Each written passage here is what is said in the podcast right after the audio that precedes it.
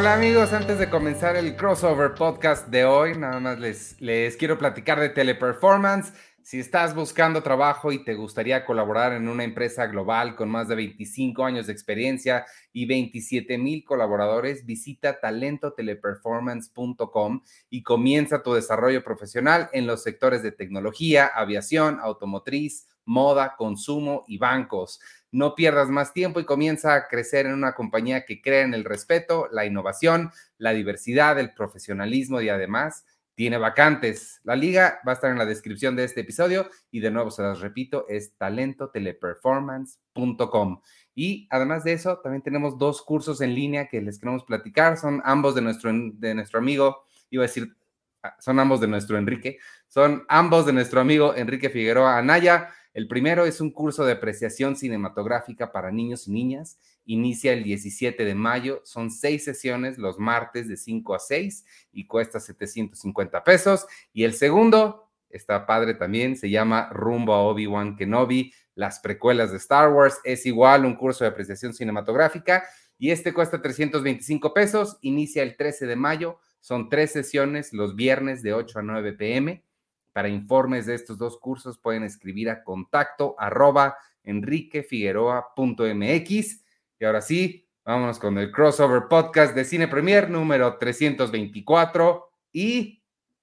Con el episodio número 1219 de Cinemanet. Yo soy Charlie del Río. Yo soy Iván Morales. Qué gusto, Ivanovich, que una vez más estemos reunidos eh, tú y yo nos reunimos cada semana. En esta ocasión estamos transmitiendo de manera simultánea en los feeds de Cine Premier y de Cinemanet.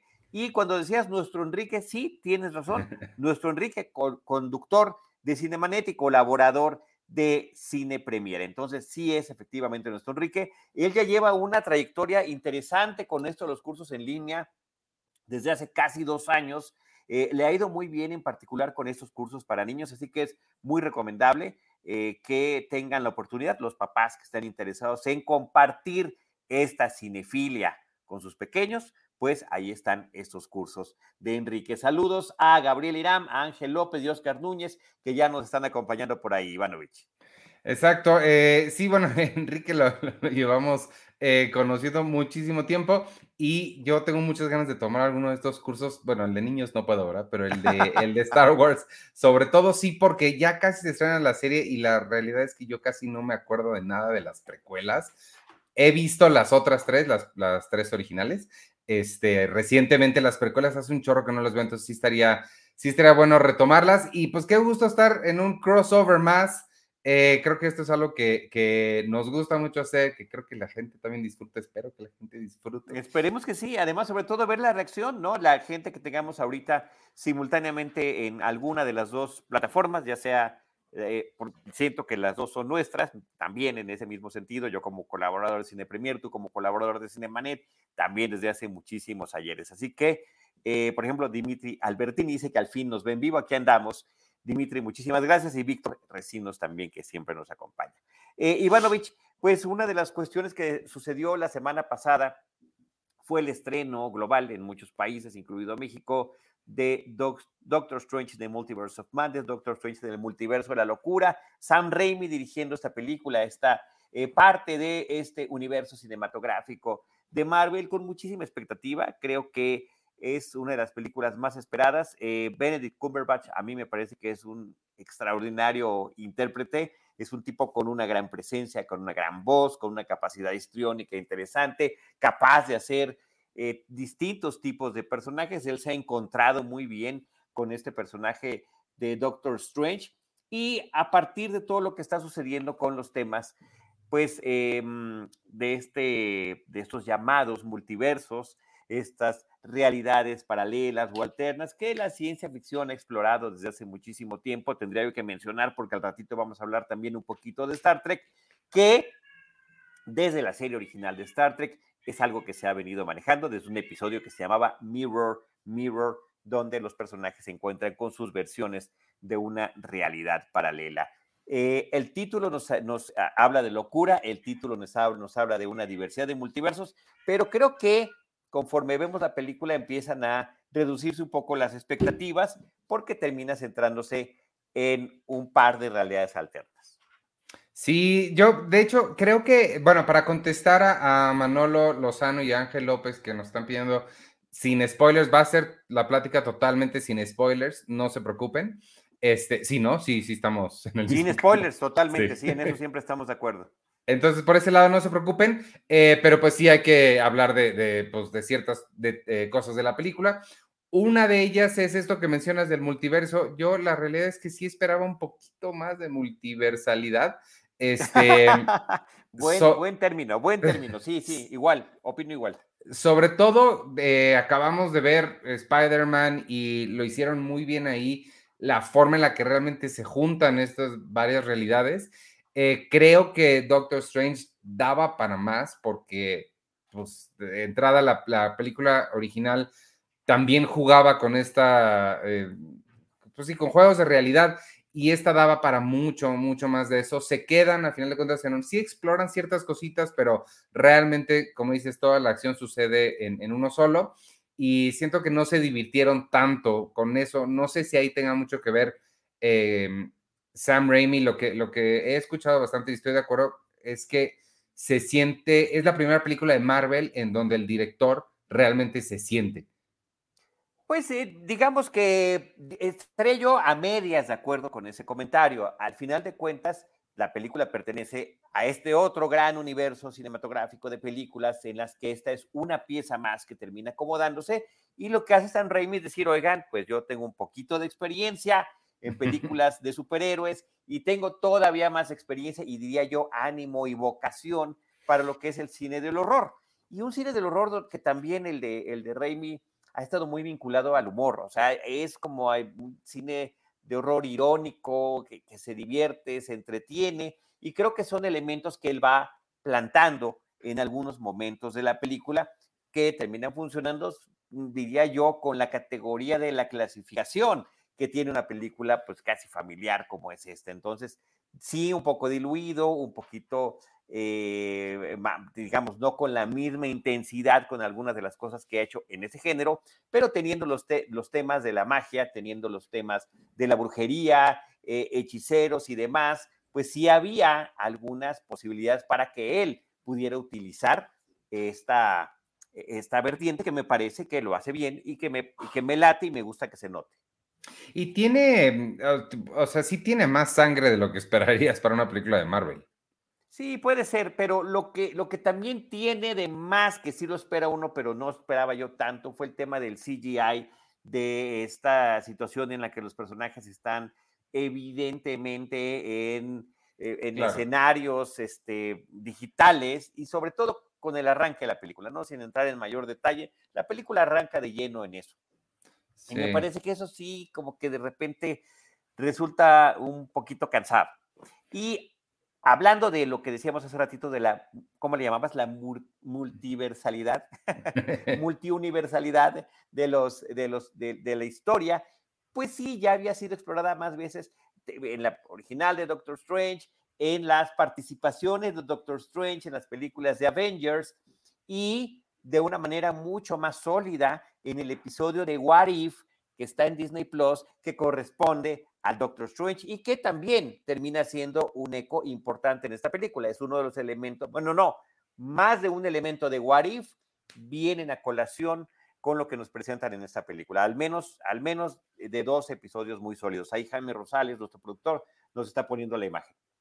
Sí, eh, bueno, hablando de las, de las series de, Disney Plus, este, que sí, bueno, What If me sorprendió cuánto retoman de, cosas de What If. Em, evidentemente, la presencia de, la bruja escarlata, de Wanda, este, no es sorpresa para nadie. Espero que no sea spoiler decir que ella es pues, la antagonista principal de la película, creo que eso está bastante establecido también. Em, y hablando de ella y de dónde venimos con ella en su historia de WandaVision, ahí sí no me gustó lo que hicieron con, con el personaje. Creo que la serie termina de una forma muy específica, termina con ella en un lugar emocional muy específico, muy bonito, muy padre, porque a la película, le, digo, a la serie se toma su tiempo para construir este trabajo de duelo, de, pérdida y demás, para que ella termine en un lugar, pues en paz, digamos. Y esta película, las motivaciones que le dan a ella para volverse la villana, siento que tira un poquito todo lo que construyeron en WandaVision. Sí, pero que termina también siendo importante todo ese antecedente. Entonces aquí esta, estos diferentes universos funcionan en diferentes sentidos dentro de la historia y también para nosotros como espectadores. Es decir, si quieres ver Doctor Strange eh, en, el, en el bla, bla, bla de los multiversos, bueno, pues tienes que ver miniseries, ¿no? miniseries como WandaVision, series eh, de, de, eh, de, antología como What If, las películas, la película de Doctor Strange, las películas del universo de Marvel, donde participa Doctor Strange, etcétera, etcétera, etcétera. Y, algunas otras cosas más que no vamos a mencionar, pero. Sí, y, ya, y algunas otras cosas más, digamos, para poder disfrutar esos pequeños detalles que nos van a, que nos van a dar. Eh, mira, dice Oscar Núñez, me esperaba que funcionara como eh, Into the Spider-Verse y que la interacción multiversal fuera importante para el desarrollo de los personajes la gran película que han manejado esto con mucho, mucho, pues mucha genialidad, donde se divirtieron mucho haciéndolo y de manera inteligente, creo que es Into the Spider-Verse. Y creo que es también la que abre las puertas para que se hagan otras películas como la reciente Spider-Man, con los tres actores de los, las tres vertientes de, las, eh, de la franquicia de, de Sony y este, y ahora una película como esta, pero no le han llegado. Si, está, si, vamos a establecer eso como una referencia, que lo es, sin duda alguna, y no solamente una referencia, sino una motivación, pues ahí está. Sí, creo que eso se debe mucho a, a, lo, a la permisividad que se dan o, que les dan, no sé, que se dan los mismos creadores o que les dan a los creadores en la animación, porque sucede lo mismo en What If, que es donde se permiten realmente jugar y explorar estas cosas con una este, libertad y locura sin, sin límites. Me parece que cuando es live action se cuidan un poquito más, tratan de, de que no se vuelvan las cosas demasiado locas, a pesar de que la locura la lleva en el título. Este, y creo que quitar esas restricciones que, ¿te acuerdas que eso pasó con Thor? Cuando Taika Waititi entra y hace Ragnarok, se soltó como de esas cadenas un poquito y la película es extraordinaria. Lo mismo con Guardianes de la Galaxia, que ese personaje no les importaba a nadie, le dijeron a James Gunn haz lo que quieras y resultó algo bien padre. Entonces, sí creo que deben darle como más libertad ahí para jugar, sobre todo ahorita, y les prometo que no me voy a meter a spoilers, pero sobre todo ahorita que Disney es dueño de tanta cosa que no son, digo, obviamente no van a meter a Obi-Wan que no vi aquí, pero sí hay otros personajes que podrían Están a una rayita de acero, no vayas a pensar que no estuvo esa idea en una mesa de ejecutivos, ¿eh? No, pero hay, hay gente que sí tenía, sí tendría sentido meter, este, simplemente, o sea, hay, hay gente de, de los, hay una persona de los X-Men que tiene una conexión muy importante con Wanda y que era como, ahí está. No, sí, claro. Sí, por favor, este, ¿no? Eh, hay vínculos importantes, carnales, que, se deben explorar. Mira, algunos otros comentarios. Manolo Lozano dice, el arco de Wanda se queda muy plano, que sea mala de forma absoluta sin cuestionamientos. Y Nico eh, Torres Art dice, sí, y en la película Wanda repite el mismo arco de la serie. Así que este, sí, creo que hay coincidencia en muchos de los comentarios en torno a eso, que, que, sí se queda más... Eh, pues sí, efectivamente, no pareciese que no hay un avance, como tú decías, de lo que nos quedamos en el final de la miniserie de WandaVision con lo que sucede por acá.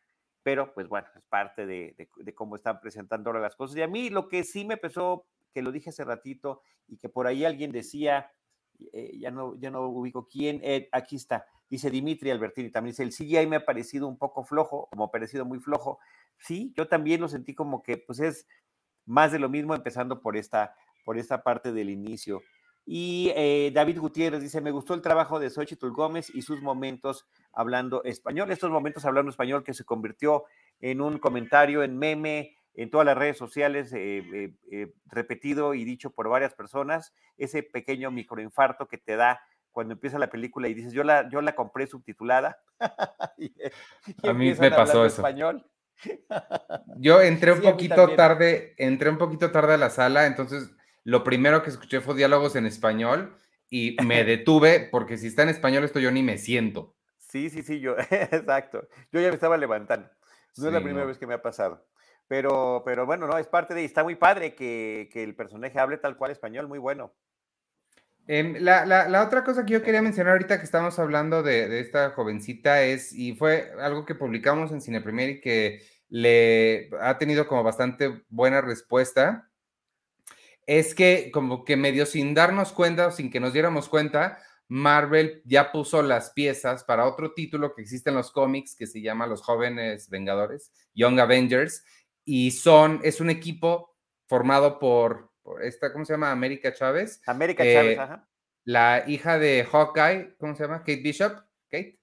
Este, la hija de, mm, de Ant-Man, Cassie, eh, Kid Loki y uno más que se me está olvidando que también ya vimos en varios lugares. Entonces, faltan como poquitos integrantes de esa nueva liga, digamos, que podríamos ver. Ah, mira, está, que, como que Jaime es un mago de las cosas.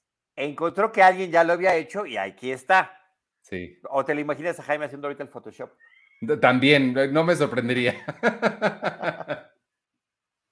y ah, los niños de Wanda, claro. Este, los, los dos chiquitos que se me olvida cómo se llaman. Entonces, eso también podría ser interesante para, para el futuro, pues digo, ya pero, que... pero terminan siendo también, aquí les estamos echando más piezas, hay otras más que, insisto, no las vamos a decir porque se supone que es de los momentos así de sorpresa que nos claro. trae la película en el tema de no hablar de spoilers, y se dimite, espero que no sea spoiler, pero que qué nos pareció que saliera Blancanieves como cameo, que no, que ya, ya este, es broma, Ivanovich, es broma. Ah, ok, con razón, porque yo dije, no, bueno, pensé que podría salir por ahí en el fondo, en algún lado, pues. no, es capaz, claro.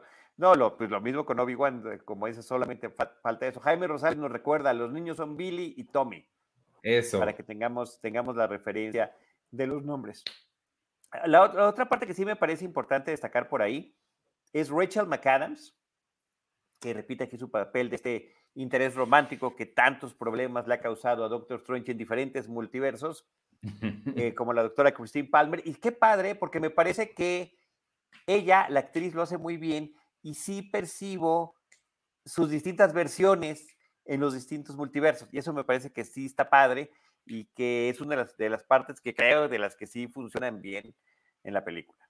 Sí, totalmente. Ella, eh, creo que igual, pensé que no iba a estar, o más bien no me hubiera sorprendido que no estuviera, pero creo que lo hace muy bien y los dos, o sea, creo que tanto ella como Benedict Cumberbatch hacen un buen trabajo de diferenciar las, sus personajes en un multiverso y en otro con cositas muy sutiles y pequeñas. Creo que eso Exacto. Además de que, claro, que el caballo esté corto, esté largo, esté de otro color, el peinado, la barba, todo lo que tú quieras, ¿no? Pero sí, también en la interpretación me parece que eso sí funciona bien. Y el otro Benedict Ivanovich, que pues es importante, Benedict Wong, que eh, pues también es, es un personaje muy divertido. Es un personaje que creo sí. que como que nos representa en pantalla. Sí.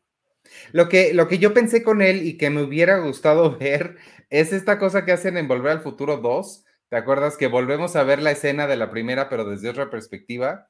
Ajá. Me imaginé como ver, ¿te acuerdas en Spider-Man que él llega y se lo lleva y así causa todo el problema? Como alguna de estas escenas, pero desde otro ángulo, eso, eso me hubiera gustado ver. O, o lo de Shang-Chi, que, que ahí, eh, o no me estoy acordando bien de Shang-Chi, o no, no debería estar ahí con ellos, Shang-Chi, no se fue a estudiar con él. No sé, Ivanovich, no sé, no me hagas ese tipo de preguntas tan complejas. Según yo, al final de la otra película de Shang-Chi, termina con que, ah, me voy a ir al monasterio con el señor Wong. Y Seguro, ahorita alguien en los comentarios me va a corregir o me va a decir qué estoy pensando. No, no surge, no surge esa precisión, esa corrección en lo que, esté, en lo que estás comentando. Pero bueno, sí son toda esta serie de elementos que, que trae la película y a pesar de, diría yo, lo disparejo entre eh, lo que tiene que cumplir eh, la, como pieza del engranaje de Marvel, pero lo que cumple bien como parte de Sam Raimi como realizador y estas interpretaciones que hemos estado comentando, me parece que ahí es donde finalmente agarra equilibrio la película. lo suficiente como para que resulte cumplidora, pero no como para que, al menos en mi caso, resulte en alguna de las películas más notables, más distinguibles de estas, pues ya más de 20 películas que tiene el universo fílmico de Marvel. Eh, te, me cortaste tantitito. ¿No se te hace memorable o sí se te hace memorable? No, se me, no, no ah. llega a ser memorable, sí. Ese cortito podría ser justamente la vertiente entre un universo y el otro. Ahorita que estabas hablando de poder haber podido tener la misma eh, situación en diferente perspectiva, como decías en Back to the Future 2, que es divertidísimo eso a mí. Yo en ese momento la película enloquecía, porque estás viendo una escena de la primera película desde otra perspectiva, donde además él mismo está interactuando, que me parece fantástico. Yo te ofrezco otra donde es la misma perspectiva. Hay un momento de Spaceballs donde el personaje eh, que hace Lord Helmet, eh, ¿cómo se llama el actor? El de Querida y Rick Moranis. Rick Moranis, el de, Back el de Ghostbusters también, agarra y le dan el videocassette de la película para ver lo que ya pasó y saber qué van a hacer los buenos.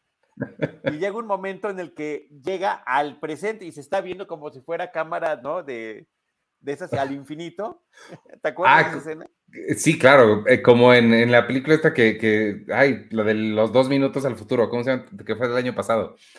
¿No, lo viste? que no se ha estrenado por acá, por cierto. Mira, ahí está esa escena Jaime Rosales, exactamente esa escena que nos estás poniendo. Y ellos están viendo a sí mismo. Me río también porque a mí me encanta la comedia y me gusta ese tipo de humor, pero los dos lugares, las dos instancias en donde tú y yo nos divergemos, divergemos, diferenciamos, separamos completamente son en Spaceballs y en Top Secret, que tú te encantan y a mí nada más no, no me las amo, las amo, las amo, las amo, las amo. Oye, Dimita Albertini nos hace la precisión. No, la hermana de Shang-Chi es la que está en un templo y ah. que es muy parecido. Nada más para que quede allí este, este detalle ya eh, perfectamente clarificado. Ahí está. El que habían dicho que iba a salir a Tom Cruise, sin más, me quedaron a deber. Iba a salir una variante de Iron Man. Sí, este, y ya había, había memes, había Photoshop, ya lo habían eh, pero no, Tom Cruise no pudo salir en el multiverso, pero sí estuvo en nuestro universo aquí en la Ciudad de México. Ah, Entonces, yo creo que ahí es, ahí sí es donde se termina compensando.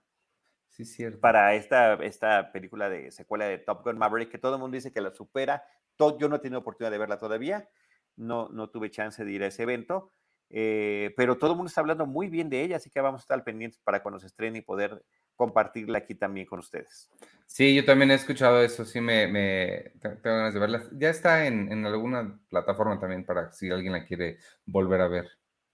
La original, claro, no, no la nueva. Sí, sí, sí, ahorita, bueno, tú prendes ahorita cualquiera de los dispositivos estos inteligentes, un, un Fire Stick de Amazon o, un, eh, o uno de Google y te, te, aparece el anuncio inmediatamente para tener la oportunidad de ver la original y que creo que vale la pena pues para tenerlo fresco, ¿no? Sí, claro, totalmente. Sí, sí, sí. Pues ahí está, Ivanovich, la película de eh, Doctor Strange in the Multiverse of Madness. Eh, un título también que hasta, hasta, el, hasta el título me parece complejo. Sí, y, creo que promete de más. creo que promete de más. Eh, fíjate que muy bien puesto, sí. ¿Qué, ¿Qué, te pareció la película? Promete de más, así para que vaya, ¿no? Como balazo. Pero me gusta mucho Sam Raimi, me gustó mucho ver a Bruce Campbell, por ahí tiene un cameo. Claro, eh, que sí, qué bueno que lo dices. Eso sí me parece. A ver, ese no es un spoiler. Si ves una película de Sam Raimi, sabes que tiene que haber un cameo de Bruce Campbell. Y creo que lo utilizan bien. Em, digamos que hasta el último momento que pueden utilizarlo, lo utilizan. Sí, y es, y es este humor que, que, que, es un humor muy típico pues, de ambos, o sea, desde Evil Dead lo veíamos. Sí, y, bueno, pues, tenía padre personaje, los personajes que le ponían en las, en las tres originales de Spider-Man, ¿no? Que hizo él. Por cierto que sí tenía mucho tiempo que no lo veía y me sorprendió mucho ya verlo pues más grande, ya con canas y todo. Sí, el tiempo no pasa en balde, Ivanovich. No, vaya que no. Oye, dice Manolo Lozano, ya para eh, ir cambiando de tema, promete de más, pero igual ya hizo buenos números en taquilla. Eso me parece que, pues no hay ningún pues problema, ¿no? Con la, con la, eh, con la expectativa que había de la película, con la preventa y pues con la multitud de salas en la que se encuentra, pues esa parte queda cubierta. Sí, sí, qué bueno que les vaya bien. Éxito taquillero. Ojalá lo compartan. Y, estuvo en Saturday Night Live este fin de semana Benedict Cumberbatch. Ah, no he visto nada, sí, tengo que meterme a ver. nada de Doctor Strange, nada más lo mencionó al inicio en el, en el monólogo inicial. Este, dijo, pues ya saben, los escritores todos querían, porque tenemos una reunión de trabajo y todos querían que yo hiciera esto, y pues no. Entonces hicieron cualquier tipo de, de sketches distintos. Ay, me voy a ir a verlo al rato porque sí, no, no, no, no he visto nada. Y, es, y tú, tú eres fan, mira, ahí, ahí también está. Una de sus visitas, porque ya ha tenido visitas previas como anfitrión a Saturday Night Live. Sí, qué padre. Así es, Ivanovich. Pues bueno, pues ahí está lo que tenemos con esta eh, nueva película de Marvel. Em, también recordar que hasta este momento, hasta el día de hoy, la franquicia cinematográfica con mayor número de películas oficiales se llama James Bond, el agente 007, que tiene 25 películas y de la cual estamos esperando pues em, que lleguen la próxima, al menos que anuncien qué es lo que va a pasar y pues todavía no lo sabemos, ¿no? Pero este año con la multitud de estrenos que tienen las películas de Marvel, la rebasan. Todavía no, pero este año con, este, con todos estos estrenos que son ya varios, del universo de cinematográfico de Marvel, de estas películas que vienen desde Iron Man. este año. Donde, donde viene la cuenta, este año terminan rebasándola. ¿Qué, qué, te acuerdas cuáles son las que vienen este año? Thor y qué? Y más, y más, Ivanovich. Dijeron que sin spoilers. no me acuerdo de otra además de Thor que sea de este año, pero. Son, son al menos tres las que se estrenan este año. Changos, pues Vamos a dejarlo allí. Pues sí. Está bien. Este, también, bueno, y, no solo eso, viene también Miss Marvel, viene She-Hulk, hay para rato. Hay para rato. Eh, nos pregunta Manolo Lozano. Black Panther. Eso, Víctor, gracias. Gracias, Víctor, gracias, gracias, gracias. Necesitamos así atención. Eh, ¿Dónde está Jaime Rosales? A ver. Ahí está Jaime Rosales poniendo el comentario de Manolo Lozano. Dice, oigan, ¿les emociona la nueva película de Avatar? Sí, a mí sí, pero Ivanovich. No. Ni tantito. Yo ya había, o sea, yo ya había dicho, Avatar, ¿qué es Avatar? No, ya había perdido como el. O sea, ¿cuánto tiempo ha transcurrido Ivanovich desde que, desde que cenó Avatar? James Cameron y dijo, voy a hacer secuelas y van a ser fabulosas y van a ser extraordinarias. Y él, em, en 2009, desde 2009, nos dice Jaime, eh, el, el trailer es muy bonito. Es casi no tiene palabras, es más el elemento visual, que es lo que le gusta a él, presumir esos, esos universos que ha creado también con la tecnología digital y demás, pero que pues, me parece que funcionó. Sí alimentó mi expectativa el, el tráiler que me pasó. De todos los que me, nos pusieron, porque fueron como 25 minutos de trailers, te lo juro, antes de poder ver la película de Doctor Strange. No, a mí no, a mí la verdad es que no, no me emociona nada. A mí no me gustó la primera, este, y no me interesa saber más de este mundo. Yo la acabo de volver a ver para revalorarla y sí la revaloré, porque también en su momento no me había encantado. No, yo no la voy a revalorar. Lo siento, hermanos. Mira, alguien dice por ahí, sería un buen, un eh, sería bueno un programa de recordando Avatar en Cinemanet. Necesitamos encontrar a ese superfan de Avatar, colega nuestro, para, pues no me parece nada mala idea. Y si no hacemos un recordando, platicamos sobre ella porque sí me parece eh, relevante. Eh, sí, recuerdo cuando la vi originalmente que dije, es que esto es crossover entre Pocahontas, este... Mm, danza con lobos. Y danza con lobos, precisamente, en ciencia ficción. Pero sí. la vi mejorcita, la acabo de volver a ver, la acabo de volver a ver este fin de semana, justamente. Eh, no sé, digo, la nueva sí, o sea, no me, no, no, me emociona nada, pero pues sí, es una de esas que se tienen que ver. Entonces, ya la, estaremos comentando. Este, porque sí, pero hay, hay hablando de las estrellas, no sé si quieras irnos a otro planeta para hablar de una de las. ¿Qué es eso? ¿Es E.T.? Vamos a hablar, vamos a hablar de E.T. este, se estrenó en, en Paramount Plus una serie que tú me dijiste, por favor, vela, no sé qué. Y yo dije, ok, está bien, nada más porque me lo pides tú. Eh, yo nunca, como sabes, famosamente no he visto nunca nada de Star Trek más que las películas de Alex Kurtzman. Este, ya me pasaste una lista de episodios de la original que tengo que ver para ponerme en onda con, con Star Trek, pero sí decidí ver Star Trek Strange New Worlds porque me lo pediste. Esa es la razón. Te lo pedí como tú también me pides cada semana, oye, hay que ver tal o cual cosa. Y dije, esto lo vi, me causó una emoción y una sorpresa especial. Y dije, oye, vamos a incluirlo en nuestro programa semanal de Cine Premier. Estamos haciendo el crossover, sale también en Cinemanet. Y quiero escuchar qué te pareció. Eh, me pareció, fue una gratísima, gratísima sorpresa. Eh, no sabía qué esperar, no tenía idea, de, bueno, vuelvo a repetir, no sé nada y tengo preguntas para ti, porque no sabía nada, pero me, me gustó mucho. Fue una muy buena sorpresa, te voy a decir exactamente por qué. Me recordó, entiendo amigos, que esto es más, eh, más viejo y tiene más tradición, pero yo lo vi en este orden y a mí algo que me recordó es a Doctor Who. ¿Por qué? Por la bondad desde donde está contada. Lo, el, lugar desde donde está contada la historia es un lugar de, amabilidad, de unión, de... Eh, no quiero sonar cursi, pero de vamos a ser amigos. Este, de utopía. Me, encanta eso y la, la, esperanza que tiene y el mensaje de unión tan padre que tiene al, final. Me gustó mucho eso y es lo mismo que tiene Doctor Who, que el Doctor siempre es un personaje que lo que más ama es a los humanos y no entiende por qué estamos tan decididos a destruirnos. Y, este, y es lo mismo que vi aquí.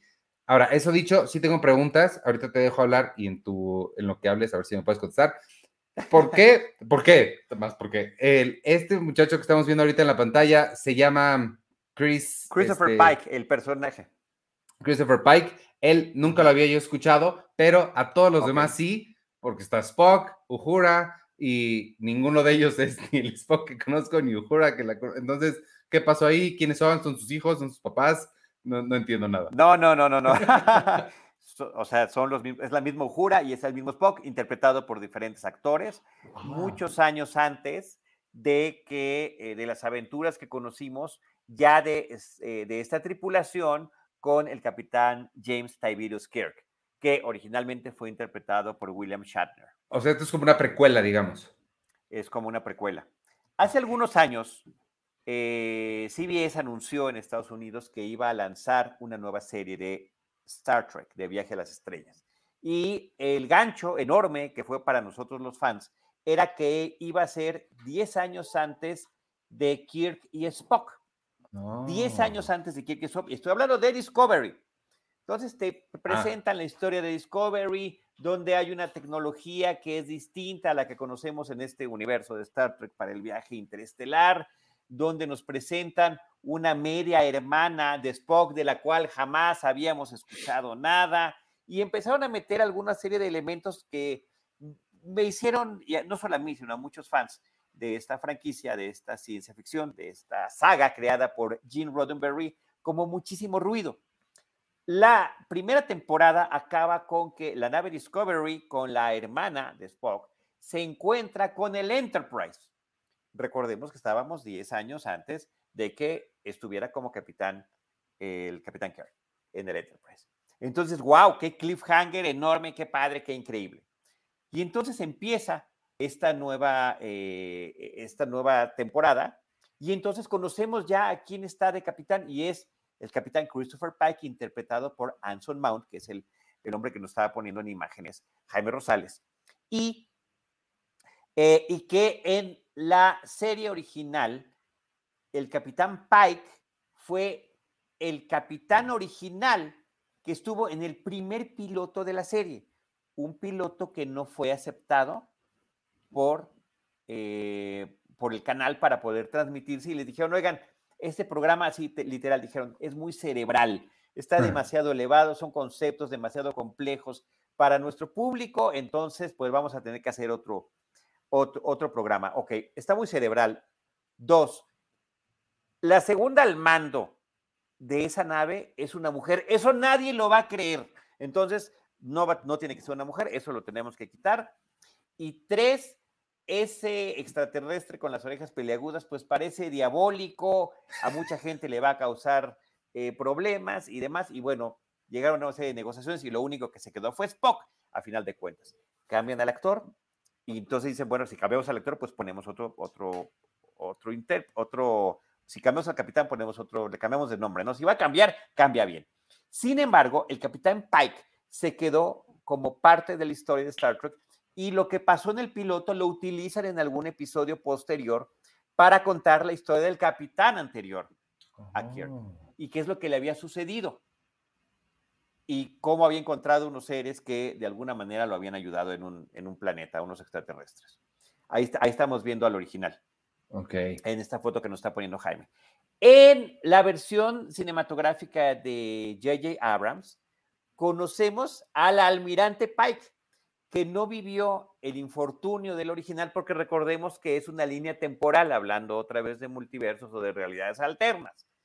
Hay un cambio en la historia universal a partir de un viaje en el tiempo y entonces es diferente a la historia, se conocen de manera distinta los personajes, al final llegan a estar unidos, pero Pike sobrevive y se vuelve almirante y es el almirante que jala a un jovencito, ahí lo tenemos en la versión de eh, Star Trek de J.J. Abrams, este, y que es el que recluta a James Kirk para que esté en el Enterprise. Entonces aquí estamos viendo en esta serie, están tomando a, lo que sucedió en Discovery eh, y nos están contando la historia ya directamente de ellos porque es lo que más gustó. Y lo más importante de todo esto es lo que tú decías, Ivanovich, esta serie está recuperando el sentimiento original de la serie creada por Gene Roddenberry a mediados de los años 60, donde hablábamos de que la utopía estaba en el futuro, había esa posibilidad de que la humanidad aprendiera de sus errores no solamente tratara de corregirlos, sino que los corrigiera y se convirtiera en parte de una alianza interestelar donde iban a estarse tratando de apoyar de manera recíproca. Y también hay una regla que se llama la Prime Directive, que consiste en que para poder presentarte con un nuevo planeta, pues tiene que llegar a tener cierta tecnología de viaje espacial, que es la tecnología Warp, que es lo que inventada para la serie, ¿no? Y para las películas. Entonces, cuando tú, cuando esta, esta sociedad de planetas, eh, como las Naciones Unidas de los planetas. Descubren que hay un, planeta, un otro planeta con la capacidad o una civilización con la capacidad del viaje interestelar con la tecnología Warp, entonces se presentan y tratan de integrarlos. Eh, entonces, este episodio en particular es totalmente al estilo de la serie original. Nos está presentando como si fuera ciencia ficción, problemas que tenemos actualmente en nuestro propio planeta, ¿no? disfrazado con otros individuos y, eh, y la forma en la que eh, se les va a ofrecer algún tipo de orientación. Entonces me parece que em, rescata todo, todos esos elementos originales, un poquito de dimensión desconocida al inicio del, del, de la serie, porque te dicen, oye, la primera vez que tú pensabas que iba a haber contacto extraterrestre, pero no lo estás viendo desde el punto de vista de los humanos, sino justamente desde el punto de vista de otro planeta. Y la nave extraterrestre o, extra, o la nave alienígena que llega, no extraterrestre, la nave alienígena, pues es una nave de la Federación. Entonces, creo que por esa parte nos cumple muy bien el programa. Y por eso no está ni toda la tripulación, eh, pero sí, ya algunos de los, de los que ya conocemos, como tú dijiste, Spock, está Spock, está Uhura, está Pike, que como te dije, pertenece a esta, a, esta, eh, eh, tiene todos estos, antecedentes en, en, el universo de Star Trek, y, y, pues de manera simultánea, pues van a tratar de estar explorando un estilo más similar al de la serie original. Y eso me parece que está padre, respetando lo que se planteaba en ese piloto, donde la mujer en, esta evidente que no se debe ni siquiera cuestionar equidad, pues tiene, ocupa, por supuesto, estos cargos de relevancia en diferentes posiciones en, en los altos mandos de la nave. Sí, pues ese optimismo es el que me, me pareció muy, muy destacable, me, me, gustó mucho eso y ya me aclaraste esa gran duda que tenía porque sí, yo decía, pues no sé si son sus hijos y todos se llaman igual. eh, entonces, ok, pero ya, ya, ya, ya me quedó claro. Em, creo que este, le está echando ganas Paramount Plus, al menos con esto, porque sí está, sí está bien padre. Y, y, la siguiente de la que vamos a hablar también es de, es de Paramount Plus. Ah, pero espérame, antes de irnos, este, esta de Star Trek, la otra que me gustó mucho fue el nombre, el, Strange New Worlds. Claro. Me gusta, eh, digo, entiendo que es, que es referencial, pero además es como una frase muy ingenua, pero padre, o sea, no es un juego de palabras, no es como una, sino es como tal cual lo que vamos a ver y eso me, me gusta la simplicidad que claramente viene de una serie más de los 60, como más al grano.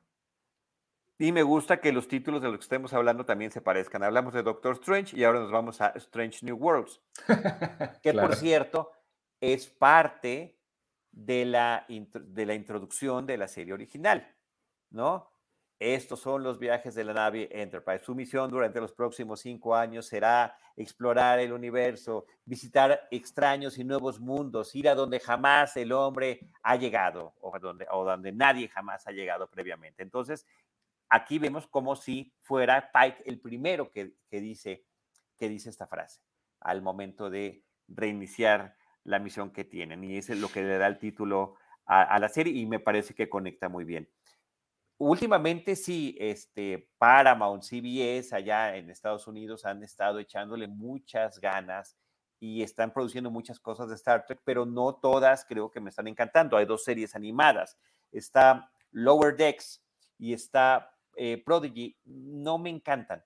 Y, ya te decía yo lo que está sucediendo con em, Discovery, eh, eh, pues que están alejando y de repente también en las posteriores este, temporadas se van a un futuro mucho más lejano los personajes y resulta pues que las cosas han, pues, han empeorado, como suele suceder eh, con la humanidad y el resto de los planetas. Y por otra parte está Picard, que acaba de terminar su segunda temporada, em, más o menos en esa línea. Lo mejorcito que hay actualmente del universo de Star Trek está en esa serie que apenas lleva un episodio y se van a estar estrenando semanalmente.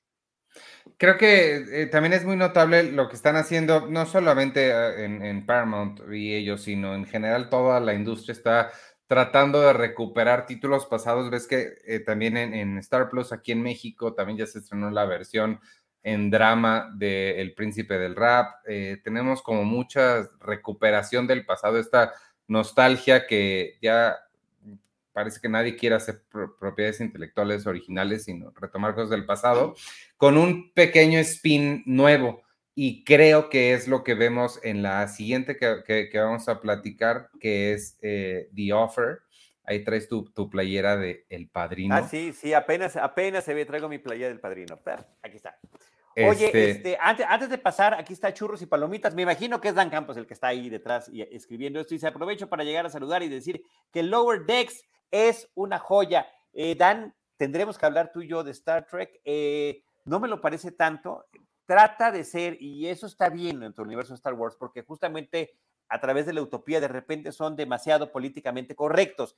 Y Lower Decks, con la animación, con el tipo de personajes que maneja, está justamente jugando a ser políticamente incorrecto. Y esa me parece que es la aportación que tiene, si ahí se dice Dan, que efectivamente presente. Muchas gracias y muchos saludos, Dan. Le recuerdo también a nuestro público en Cinemanet y al público de Cine Premier que nos está acompañando. Dan Campos acaba de estar en un episodio de Cinemanet platicando de Fight Club, el club de la pelea, en esta serie de episodios donde estamos recordando eh, pues justamente las películas que marcaron la infancia o juventud de nuestros colegas de la cobertura cinematográfica. Así que Dan, Dan Campos escogió esa, nos dio una masterclass con una serie de datos importantes y relevancia y cómo le estamos viendo cómo la vio él en su momento y también cómo la estamos viendo desde, em, desde nuestra perspectiva del presente, ¿no? Más de 20 años después de que la película fue estrenada, decía yo, y me gusta decirlo, a finales del siglo pasado, porque así suena más fuerte, suena más contundente. Eh, cómo, cómo, cómo, han cambiado las cosas. Cuando el siglo XXI era el futuro y mira, ya está, ya, ya rebasamos este, la primera quinta parte de este siglo XXI eh, y más que utopía, parece distopía con las cosas que están sucediendo a nivel global. Justamente, eh, Strange New Worlds las retoma y te habla de cosas muy recientes y las pone en la pantalla, lo, que, lo cual me pareció además que está muy, muy bien hecho. Sí, eh, yo creo que dentro de pronto nos van a, deleitar con una versión nueva de cuando el destino nos alcance. Este, creo que ahí vale, vale la pena contar esa historia en, un, en el futuro de ahora, a ver qué tal. ¿Qué tal nos Sí, no, bueno, eh, a mí la, acabo de ver hace poco también y sigue muy bien la película. ¿eh? Sí. Em, Soylent Green, con su título original, película de ciencia ficción de los 70 con Charlton Heston. Néstor Monte dice, ¿cuándo va a estar Iván en Recordando a en Cinemanet? Ya está, ya está planeado, ya hasta decidió su película Ivanovich, no, simplemente, increíblemente, aunque nos vemos varias veces para grabar, no hemos tenido tiempo para este para ponernos de acuerdo, pero no sé si quieres comentar, Ivanovich, adelantar al público qué película vas a platicar. Sí, bueno, la instrucción que me diste fue películas de la infancia, este, entonces yo me, me, quedé en mi infancia. juventud, pero está bien, está bien, mejor aún. Eh, no, pero es que si lo amplías tal vez quiera, no, no voy a cambiar. No, mi no infancia, ya quedamos, ya quedamos. Me quedé con Jurassic Park, fue la que yo escogí. Voy a hablar de, bueno, vamos a hablar de Jurassic Park. Eh, creo que está, estamos en un buen momento para en cualquiera de estas semanas hacerlo porque pronto ya viene Jurassic World 2. Sí, eh, muy oportuno también. Hagamos un compromiso aquí en público en las dos redes sociales, en las dos cuentas, eh, que sea la próxima semana. Ya, la, el detalle fino lo vemos, ya vi tu carita de qué va, qué va a pasar, pero sí. No, creo que sí. Sí, sí, sí. Estoy, te estoy torciendo el brazo aquí en público. No, está perfecto, está perfecto. Muy bien, muy bien. Oye, Ivanovich, pues mira, sí, Paramount Plus es de lo que estamos hablando curiosamente en este episodio. Eh, está Strange New Worlds, muy recomendable desde mi punto de vista. Este, ahí también está Lower Decks para seguir la recomendación de churros y palomitas de Dan Campos. Y por otra parte, se está estrenando, ya tiene, yo vi cuatro episodios, creo que son los cuatro que estaban disponibles, van a ser diez en total. Es The Offer, una miniserie que eh, pues ya había sido anunciada en este año que se está cumpliendo el, 50 aniversario de El Padrino, estrenada originalmente en 1972, la película de Francis Ford Coppola, y The Offer es un recuento en ficción de lo que sucedió para la producción de la película. Y está eh, contada en episodios de más o menos una hora de duración, eh, desde una perspectiva eh, muy particular que es la de uno de los productores, el productor Rudy, que es el que en, sus memorias en las que se está basando esta historia. Em, a ver, Ivanovich, dame tu perspectiva de lo que viste en el primer episodio y ahorita te paso lo que me pareció a mí. Eh, pues en términos generales me gustó, me gustó bastante. Me, nada más pude ver uno, me quedé con muchas ganas de ver los demás que ya están. Em, me gusta esta tendencia, me gusta, pero pero tienen que restringirse un poquito porque ya hay muchas, de hacer series retomando eventos del pasado, pero desde una perspectiva un poquito cómica, más o menos diría, o como bajada de tono, como vimos en Pam y Tommy, eh, la de Mónica Lewinsky que vi, hay como va, la de We Crash que está en Apple, está como retomar la historia y verla como un poquito quirky, sería la palabra que yo utilizaría, este, eso dicho, me gustó bastante. Ahorita tenemos en la pantalla a Miles Teller y a Juno Temple. Sí, es Juno Temple, ¿verdad? Este, sí, sí, sí. Ambos me parecen extraordinarios, los dos me gustan mucho y me gustan mucho aquí, creo que lo hacen muy bien. Giovanni Ribisi es el otro que yo destacaría mucho, pero a nadie destacaría más que a Dan Fogler, se llama, el de los animales fantásticos, que hace a Francis Ford Coppola espectacular. Pero sobre el lado negativo, eh, y de nuevo, lo matizo diciendo que nada más vi un episodio, creo que va muy rápido. Me parece que me dio esta sensación de que nada más estaban como sacando cosas que tenían que sacar para poder entrar a la historia, que lo vemos mucho en películas, pero en series no es tan común que como que quieren sacar trama, nada más di lo que tengan, como dar los puntos clave para ya poder empezar la película. Entonces la sentí bien apresurada pero dentro de eso, muy, muy padre, me está gustando. A ver qué tal continúa. Sí, a ver, me parece que a nivel anecdótico está bien, porque es exactamente lo que está haciendo esta miniserie.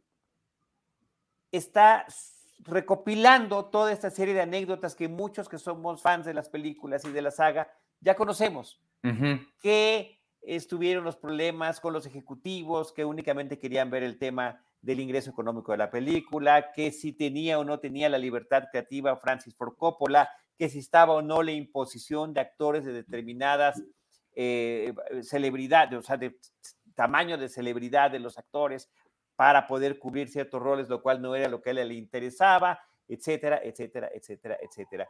Y, y el problema que creo que tenemos es que eh, está contado de una manera muy sencilla y como dices tú, muy apresurada efectivamente, como que es, vamos a ir cubriendo lo que sabemos, lo principal que le interesa conocer a la gente o que ya más o menos conoce, se lo ponemos en un formato de ficción y que lo vean. Lo que yo veo, eh, eh, el, el, gran eh, peso que trae el ancla que tiene que cargar, pues es el propio padrino, o sea, la, la calidad narrativa, cinematográfica, que tiene esa película, pues es incomparable. Entonces tú ves esto y dices, pues sí, no quiero exagerar, no es para tanto. Pero es como una telenovela de cómo hicieron El Padrino. Sí, no, claro, claro, sí, no. Totalmente. Y el otro elemento que están tratando de meter es que también, por muchos recuentos, sucedió, estuvo el involucramiento de la mafia real, el crimen organizado real, los italoamericanos, que efectivamente a través de una asociación civil trataban de impedir que la película se produjera. Eh, y es un elemento que aquí meten importante. Entonces, otra vez, a la hora, y eso hasta, hasta en lo que están contando sucede. Esta película del padrino que queremos hacer no va a ser como las películas de gángsters que hemos visto en el pasado. Y justamente el padrino es un parteaguas, todo es distinto en cómo se ve al crimen organizado en el cine desde entonces y hasta series como Los Sopranos, pues finalmente tienen que reconocer eso y hacerlo. Entonces, cuando están retratándote en una ficción este, eh, estos hechos, la parte de los gangsters creo que es la menos lograda. Con todo, y lo bien que me cae Giovanni Ribisi, yo lo veo desde que era niño en My Two Dads, lo recuerdo muy bien. Inclusive lo busqué para enseñárselos aquí en casa y vean, o sea, este señor era este niñito adorable que salía en esta serie con Paul Reiser eh, y con Greg Evigan. Este, mm, que está transformado para este personaje que tiene. Pero por eso... Es, la parte que me pesa. Por eso creo que es importante sí mencionar que es una comedia, o sea, que estamos viéndolo desde el punto de vista casi chusco. Em, no, porque sí. no sé si será voluntario. ¿Tú crees que es voluntario? Sí, tiene que serlo, tiene que serlo, porque porque tiene que serlo. O sea, el, maquillaje la misma selección de Fogler, la misma selección de Fogler como Coppola, ¿no? Ajá, o sea, es, totalmente el, mismo tono de Pam y Tommy, el mismo tono de, de las de Ryan Murphy que hace de, de Mónica Lewinsky, la, de Versace, es la de The We Crash, te digo, es, es el mismo tono sobre, y, la cosa es que aquí, como dices, cinema, tenemos algo cinematográfico con qué compararlo, pero si hacer esa comparación siempre va a salir perdiendo contra una de las grandes obras maestras del cine. Dicho eso, dicho eso, Ivanovich, quedamos en que veríamos un episodio, vi uno y dije, bueno, pues veo el otro.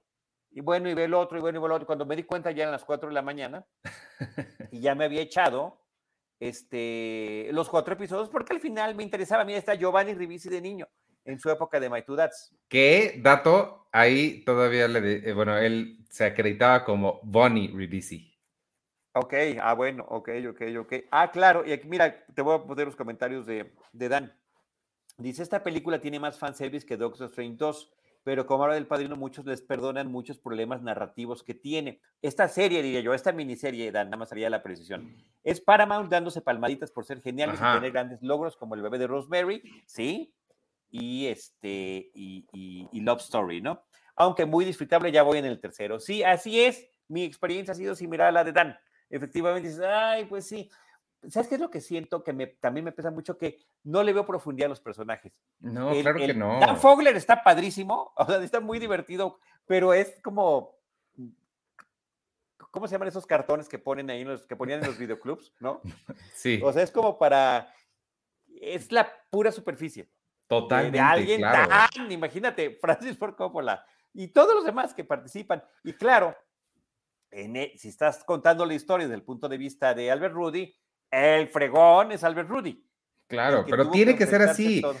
Porque hacer películas es aburridísimo. Entonces, tiene que ser así porque si no sería como. O sea, no. está padre. Sí, no, no, no. Al final, insisto, a ver, lo estoy diciendo. Me súper, me súper este, clavé y, me eché lo que había disponible hasta ese momento. Y ya, por supuesto, quiero ver el que sigue. Oye, este Miles Teller, pues sí, él también es coproductor de la miniserie, es el que sale como Albert de Rudy.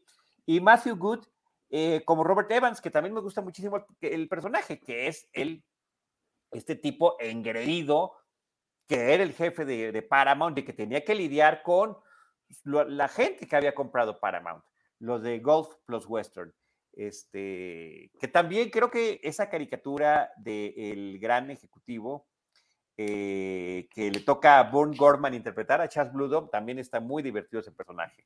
Ese personaje europeo que es el mero, mero jefe. Sí, pues yo sí voy, a seguirla viendo porque sí, me, llama la atención, pero sí, es. Y, pues que vayamos palomeando. Y que vayamos palomeando. Ah, esto ya lo sabía. Ah, esto no lo sabía. ¿Será cierto o no será cierto? Este, en fin. Eh, por supuesto que todo lo que tenga que ver con el padrino vale la pena. Ah, mira, esta foto que nos está poniendo este Jaime Rosales ahí es la escena cuando eh, Coppola Mario Puzo, que también aparece en, la miniserie, eh, y Albert Rudy van a visitar este, a Marlon Brando. Ah. Y está, eh, funciona muy bien, funciona muy bien la secuencia. Y ahora también es un reto enorme para los actores que tienen que interpretar a los actores de la película. Del claro. Pero esa es la parte padre. termino diciendo, ¿se parece o no se parece? ¿Le da o no le da? Eh, y creo que este de Marlon Brando lo hizo súper bien. Búscale en este al, rato en, la de Mónica Lewinsky de mm, eh, Ryan Murphy sale Owen, ¿cómo se llama? Owen, el de Children of Men. Owen, no es Wilson. Clive Owen. Clive Owen como Bill Clinton. ok, wow. Está padre. A, mí sí me late. Pero, pero justo matizando eso, o sea, no es la, gran serie, pues. Eh, pero, está, divertida. Claro. Hace ratito que nos pusieron al capitán Christopher Pike de J.J. Abrams. Ajá. Eh, el actor, que ahorita se me escapa su nombre, él aparece como John F. Kennedy en la película 13 días, 13 Days, con Kevin Costner, ah. de la crisis de los misiles de, Cuba, sí, en los años 60. Entonces, sí, yo hace mucho aprendí que, o sea, tengo que, no se tiene que parecer, es más importante que se comporte como la persona que está interpretando a que haya un esfuerzo porque se parezca, ya sea porque el tipo se parezca físicamente o porque lo maquillen demasiado para que así lo sea. Pero en Pam y Tommy sí lo hicieron muy bien. Bruce Greenwood es el actor, gracias ah. Jaime, es canadiense, sí, da el tipo perfecto. Este, Bruce Greenwood para Pike, para Kennedy. bueno, ¿cómo se llama el actor que hace Dexter? Este, Mira. ya, ya vi, ya vi. Michael C. Hall. Michael C. Hall sale como Kennedy en la serie de The Crown, por ejemplo. Oh, Ah, sí, sí, sí, está interesante. Bueno, en fin, pues ahí está, Ivanovich. Sí, sí, hay que verla, sí. Con, además, con todo esa, eh, pues, observaciones que estamos haciendo desde, nuestra perspectiva. Eh, con lo Sobre... que comentas tú, con, con, lo que comentó yo, con lo que nos está comentando y compartiendo Dan. Eh, ahí Jackie Kennedy parece Tina Fey, pero supongo que no es Tina Fey. no, no es Tina Fey. Este, lo que sí creo que es importante decir, sí es una serie para cinéfilos. No sé si mi mamá la disfrutaría. ¿Cuál, cuál, cuál? Esta de, de, The, de offer. The Offer, The Offer, The Offer. Sí, no, yo creo que sí. Yo creo que, yo creo que para tu mamá, para mi mami, para quienes no están iniciados, podría ser interesante también. Habrá que escuchar sus comentarios, habrá que escucharlos, habrá que escucharlos. Pero bueno, al final de cuentas, mira, o sea, Sí, qué sonrisota, con qué sonrisota me quedé. No es lo que yo esperaba, no es lo que yo esperaba, pero pues bueno, eh, está divertida. Eso es cierto. Este, pues no sé, algo más de The Offer que tengas o, ya nos vamos despidiendo porque ya la, terminamos de platicar ahora que ah, ahora tengo que, ver esa, esa que nos está diciendo David, la de Winning Time de los Lakers, tengo muchas ganas de verla. Este, sí, esa, esa está en HBO Max, es de, de los Lakers, también ha sido muy criticada, pero tengo ganas de, verla por ver a Larry Bird y a Magic Johnson ahí en esas Bueno, y lo que dice David es, Lakers Winning Time también se incluye en las comedias mirando un hecho histórico. Total, totalmente. Oye, este, pues nada más recordarles rapidísimo a los amigos que nos siguen en Seinfeld un episodio a la vez. A las ocho y media vamos a comenzar con ese, entonces vamos despidiéndonos de este porque ya nos tenemos que ir a Seinfeldear. Eh, no sin antes recordarles los estrenos de esta semana y por ahí unos regalos que tenemos. En cines llega eh, Asesino sin Memoria, La Nave, Caja Negra, Te Nombré en Silencio y una nueva adaptación de un libro de Stephen King, que me parece que es lo que tenemos ahí de regalo. Eh, Llamas de Venganza, Firestarter en inglés. Yo esta película no la he visto, vi la original con Drew Barrymore. Está padre, pero el libro es fantástico. Y, con eh, George C. Scott, ni más ni menos. Sí, el libro es muy divertido, yo lo tengo desde entonces. Eh, en su momento me gustó muchísimo la, la versión cinematográfica. Y bueno, aquí tenemos la oportunidad de ganar uno de estos libros. Em, libro de bolsillo. ¿Y cómo lo van a ganar? Pues acabamos de estrenar TikTok en Cinemanet. Nuestra estrella en TikTok, ¿sabes quién es de todo el equipo Cinemanet, Ivanovich? ¿Quién te imaginarías que sería nuestra estrella de TikTok? Espero que sea Jaime Rosales. Es Jaime Rosales, sin duda alguna.